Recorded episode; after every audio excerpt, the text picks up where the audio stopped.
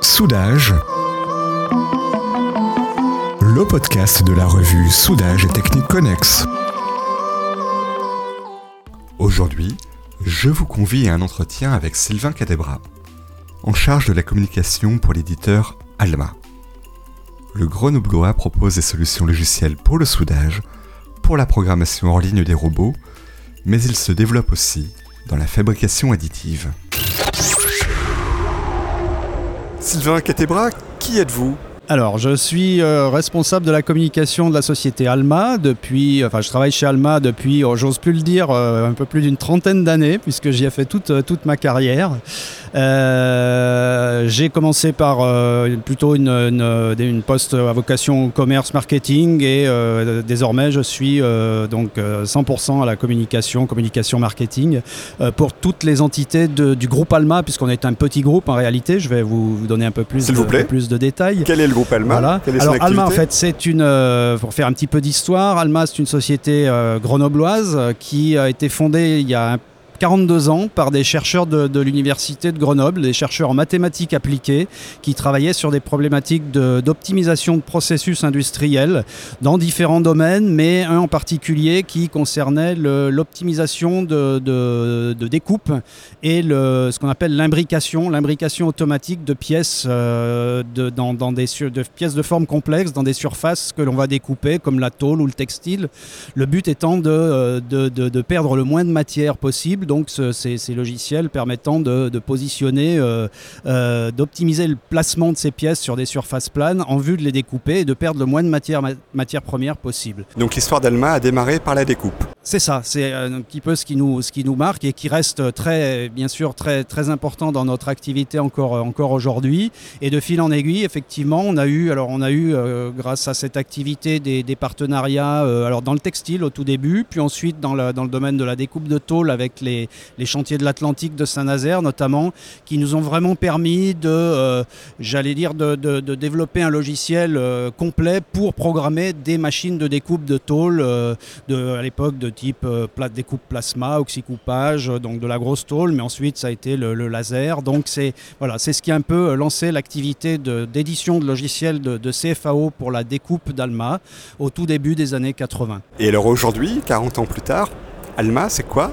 Alors, 40 ans plus tard, Alma a beaucoup, beaucoup évolué. donc, cette activité d'édition de, logiciels, donc de, CFAO pour la, découpe, la tôlerie et plus, un petit peu plus tard de la robotique s'est euh, bien sûr développée. Elle s'est internationalisée en parallèle. Euh, donc, aujourd'hui, pour, pour faire euh, bref, en termes terme de, produits, donc on est sur un secteur, sur des secteurs de niche, hein, très verticaux. Donc, principalement, nos logiciels donc, sont vraiment de la, de la, fabrication assistée par ordinateur essentiellement. Donc, à piloter des machines de découpe, quels que soient les procédés, laser, oxycoupage, plasma, jet d'eau, poinçonnage, enfin tous les procédés de découpe que l'on va rencontrer rencontrés. Et euh, dans les années 90, pour étoffer notre offre et compléter cette offre, notamment chez nos clients dans la mécano-soudure, qui, qui, était, euh, qui, était également impliqués dans le soudage d'assemblage, euh, on a intégré par le biais d'une croissance externe l'activité de, bah, d'édition de, logiciels de, pour la robotique et en particulier pour la programmation hors ligne des robots de soudage, robots de soudage à l'arc, puisque cette société qui s'appelait Aleph Technologies à l'époque, hein, qui était elle-même issue de l'université avait développé des, algorithmes de calcul de trajectoire avec évitement d'obstacles euh, qui servaient de, cœur en fait à ces logiciels de robotique. Donc c'est ce que vous faites aujourd'hui Alors c'est ce qui voilà c'est ce qui a permis d'étoffer notre offre et aujourd'hui voilà on, on, développe des logiciels pour la découpe, pour la tôlerie de manière générale et donc pour la robotique en particulier la programmation des robots de soudage qui est également un secteur de niche mais qui est une, activité qui se développe de, plus en plus. Comment se répartit votre activité entre tous ces pôles? Euh, Ça, c'est, je dirais, la première d'activité d'Alma, le métier, le métier historique. Alors, je n'insisterai pas beaucoup là-dessus, mais je, juste un mot pour dire qu'on a, au fil du temps, développé également d'autres activités d'édition de logiciels, parce que, bah, un petit peu par nature et par... Euh, par, je dirais, culture, Alma a toujours été tournée vers l'innovation et la, diversification. Donc on a au fil du temps développé des activités d'édition dans le domaine de la santé également. On fait des, logiciels pour la pharmacie hospitalière par exemple. On a des activités de, de, services également dans l'informatique autour d'infrastructures informatiques. Bon, c'est pas le, le cœur de nos activités, mais c'est d'autres métiers. Et le groupe Alma, c'est un petit peu tout ça. Donc ces activités d'édition de logiciels, mais principalement la CFAO pour la découpe et la mécano-soudure. Euh, et qui s'est également internationalisé, je le disais, puisqu'on a plusieurs filiales à l'étranger qui font partie du groupe, euh, qui sont des, structures qui commercialisent nos produits euh, en Allemagne, en Italie, au Brésil, en Chine, aux États-Unis ou en Asie par exemple. Hein. Donc tout cela constitue le groupe allemand.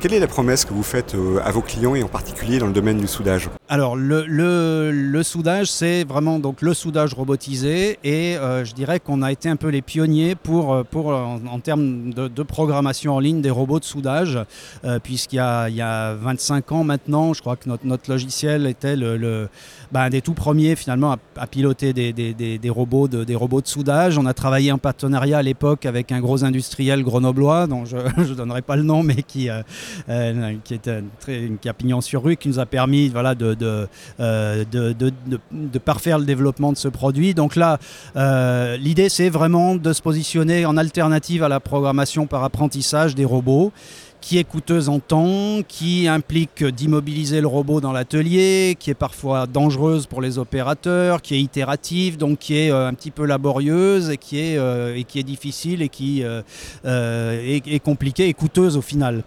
Donc la programmation hors ligne par le biais d'un ordinateur avec, sur lequel on a modélisé le robot euh, de manière complètement, euh, complètement réelle, avec les trajectoires, euh, la cinématique du robot, et bien entendu également l'assemblage à souder qui vient de la CAO. ça va nous permettre en fait de mettre en, place dans les meilleures conditions les programmes de, de, soudage qui vont être exécutés par le robot en anticipant sur la production parce que bah, on peut mettre en place la pièce dès lors qu'on a le, modèle virtuel de la pièce, pas, pas nécessairement d'avoir la pièce et c'est et les assemblages dans l'atelier dans avec les outillages, etc. Euh, et le, gros avantage également, c'est que euh, pendant que l'on programme sur l'ordinateur, le robot continue de souder. Donc on n'est pas obligé d'immobiliser le robot avec la programmation par apprentissage. Donc des gains de temps qui sont euh, assez considérables. On parle de jumeaux numériques dans ce cas-là? Oui, oui, oui, tout à fait. On peut parler de jumeaux numériques, tout à fait, oui. oui, oui. Vous travaillez avec n'importe quel roboticien? Oui, oui, oui. Nos logiciels sont capables de piloter tout type de, tout type de robots. Bon, même si euh, dans les faits, on a des partenariats un peu plus étroits avec certains constructeurs, mais euh, on, sait piloter tout type de, toute marque de robots. Quelles compétences il faut pour pouvoir se servir de vos logiciels? Alors, ça c'est une très bonne question. Euh, idéalement, il faut avoir quand même un peu de, connaissance du métier du soudage parce que le logiciel intègre pas mal de paramètres euh, euh, pré-réglés, mais qui, euh, sur les, positionnements des torches, sur les, bains de soudure, enfin sur, il y a pas mal de, soudage, donc c'est bien que le programmeur ait un petit peu cette, cette connaissance-là, sans être forcément très très poussé. C'est bien aussi qu'il sache manipuler un logiciel en 3D. Alors c'est un peu comme un jeu vidéo en quelque sorte, enfin, je, euh, toute proportion Tout gardée. Euh, c'est oui, c'est un côté un petit peu ludique puisqu'on voit le robot se déplacer, on peut simuler les trajectoires. Bien sûr, c'est le gros point fort aussi de logiciel, c'est de pouvoir mettre en place toutes les, trajectoires du robot derrière son écran. Donc euh, voilà, je dirais quelques connaissances d'informatique et idéalement d'un logiciel en 3D, mais pas forcément de manière très poussée. Voilà le profil, on va dire, des gens qui utilisent nos logiciels, qui voilà, mais qui parfois sont issus de l'atelier ou qui ont, eux-mêmes manipulé un robot dans l'atelier qui ensuite euh, se mettent à la programmation. Donc là, c'est un, un logiciel pour la production, mais est-ce qu'on peut aussi se servir de vos logiciels pour le côté formation? Formation, oui. Alors, j'allais dire, en plus de la, de la. Alors, ça reste de la fabrication, mais le logiciel peut servir euh, alternativement également à valider des outillages. Alors, ça rentre dans la, dans la, dans la fabrication, mais euh, là, c'est un petit peu en marge de la, du calcul de trajectoire.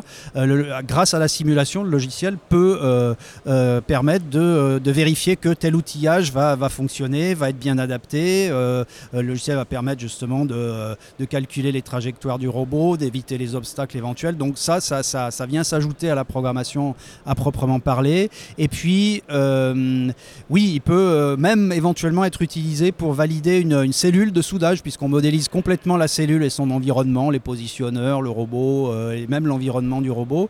Donc ça, ça, peut, ça peut permettre de, voilà, de valider plus largement une installation robotisée. Et effectivement, la formation peut être un également une, possibilité grâce au, grâce au logiciel euh, pour euh, se familiariser, oui, avec la robotique, pourquoi pas. Euh, et sachant qu'on avait également mis en place des, des, solutions pour faire de la, de la la, réalité virtuelle en fait. Avec un casque, on, est capable de fournir une, application qui va, euh, qui va permettre, avec grâce à un casque de réalité virtuelle, de vraiment d'être immergé dans la scène euh, virtuelle du, modélisé par notre logiciel et de se promener finalement dans la cellule robotisée. Donc euh, ça, ça peut servir en, amont de l'implantation d'une cellule ou voire même de la fabrication d'une pièce pour, bah, pour voir vraiment ce qui se passe sur le robot.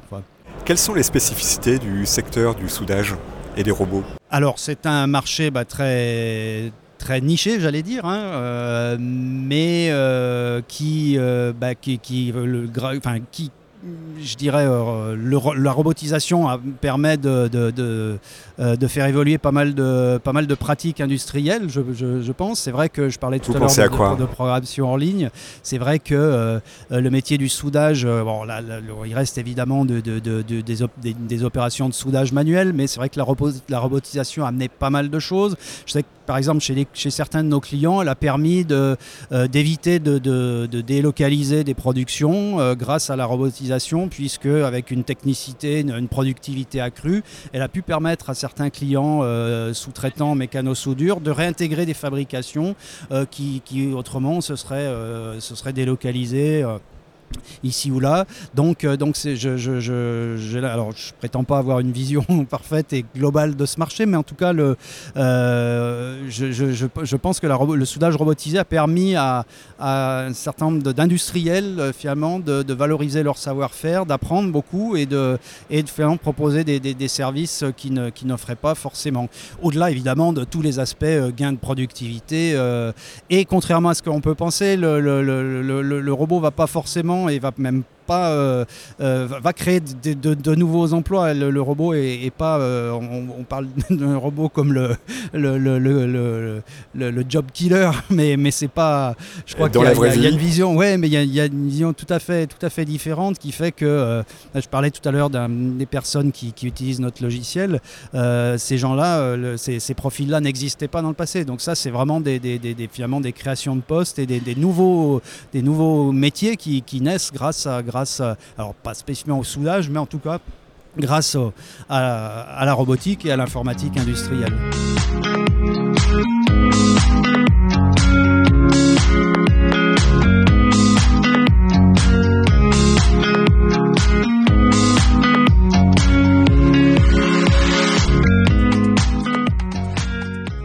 Sur le salon Global Industrie qui a eu lieu fin mai euh, à Villepinte, vous aviez euh, sur l'un de vos stands présenté une innovation plutôt dans la partie fabrication additive. Vous pouvez nous en dire un mot? Oui, tout à fait. Alors ça, c'est quelque chose de plus, de plus récent. Effectivement, on s'est intéressé euh, depuis un an ou deux à la fabrication additive dite euh, WAM, c'est-à-dire euh, de, qui consiste à faire du, utiliser un robot pour déposer des cordons de par dépôt successif de cordons de soudure, en fait, de réaliser une pièce un petit peu comme en fabrication additive, comme une imprimante 3D, un petit peu. En on quitte les filaments plastiques, par exemple. Voilà. Donc là, c'est du métal. On sait du, du, métal par dépôt de cordons de soudure, tout type de, matériaux soudables en fait. Hein. et euh, c'est une technologie bah, naissante, mais qui, euh, qui, ouvre pas mal de perspectives, dans le, notamment dans le domaine de la fabrication ou la réparation de, grandes pièces, de grandes pièces de, grande dimension, parce que ça permet de, découper, de, pardon, de, fabriquer des, pièces assez rapidement et pour un coût assez réduit par rapport à d'autres alternatives, en tout cas l'alternative d'usinage ou d'enlèvement de matière. Donc je pense que la, technologie doit faire ses preuves, mais en tout cas elle est, naissante et elle intéresse pas mal d'industriels. Donc on a en partenariat avec un autre éditeur de logiciels développé une solution pour complète pour piloter ce processus et piloter les robots qui vont, euh, qui vont euh, voilà, faire ce type de fabrication additive dite WAM. C'est une demande qui est venue du marché ou c'est quelque chose que vous proposez vous-même au marché?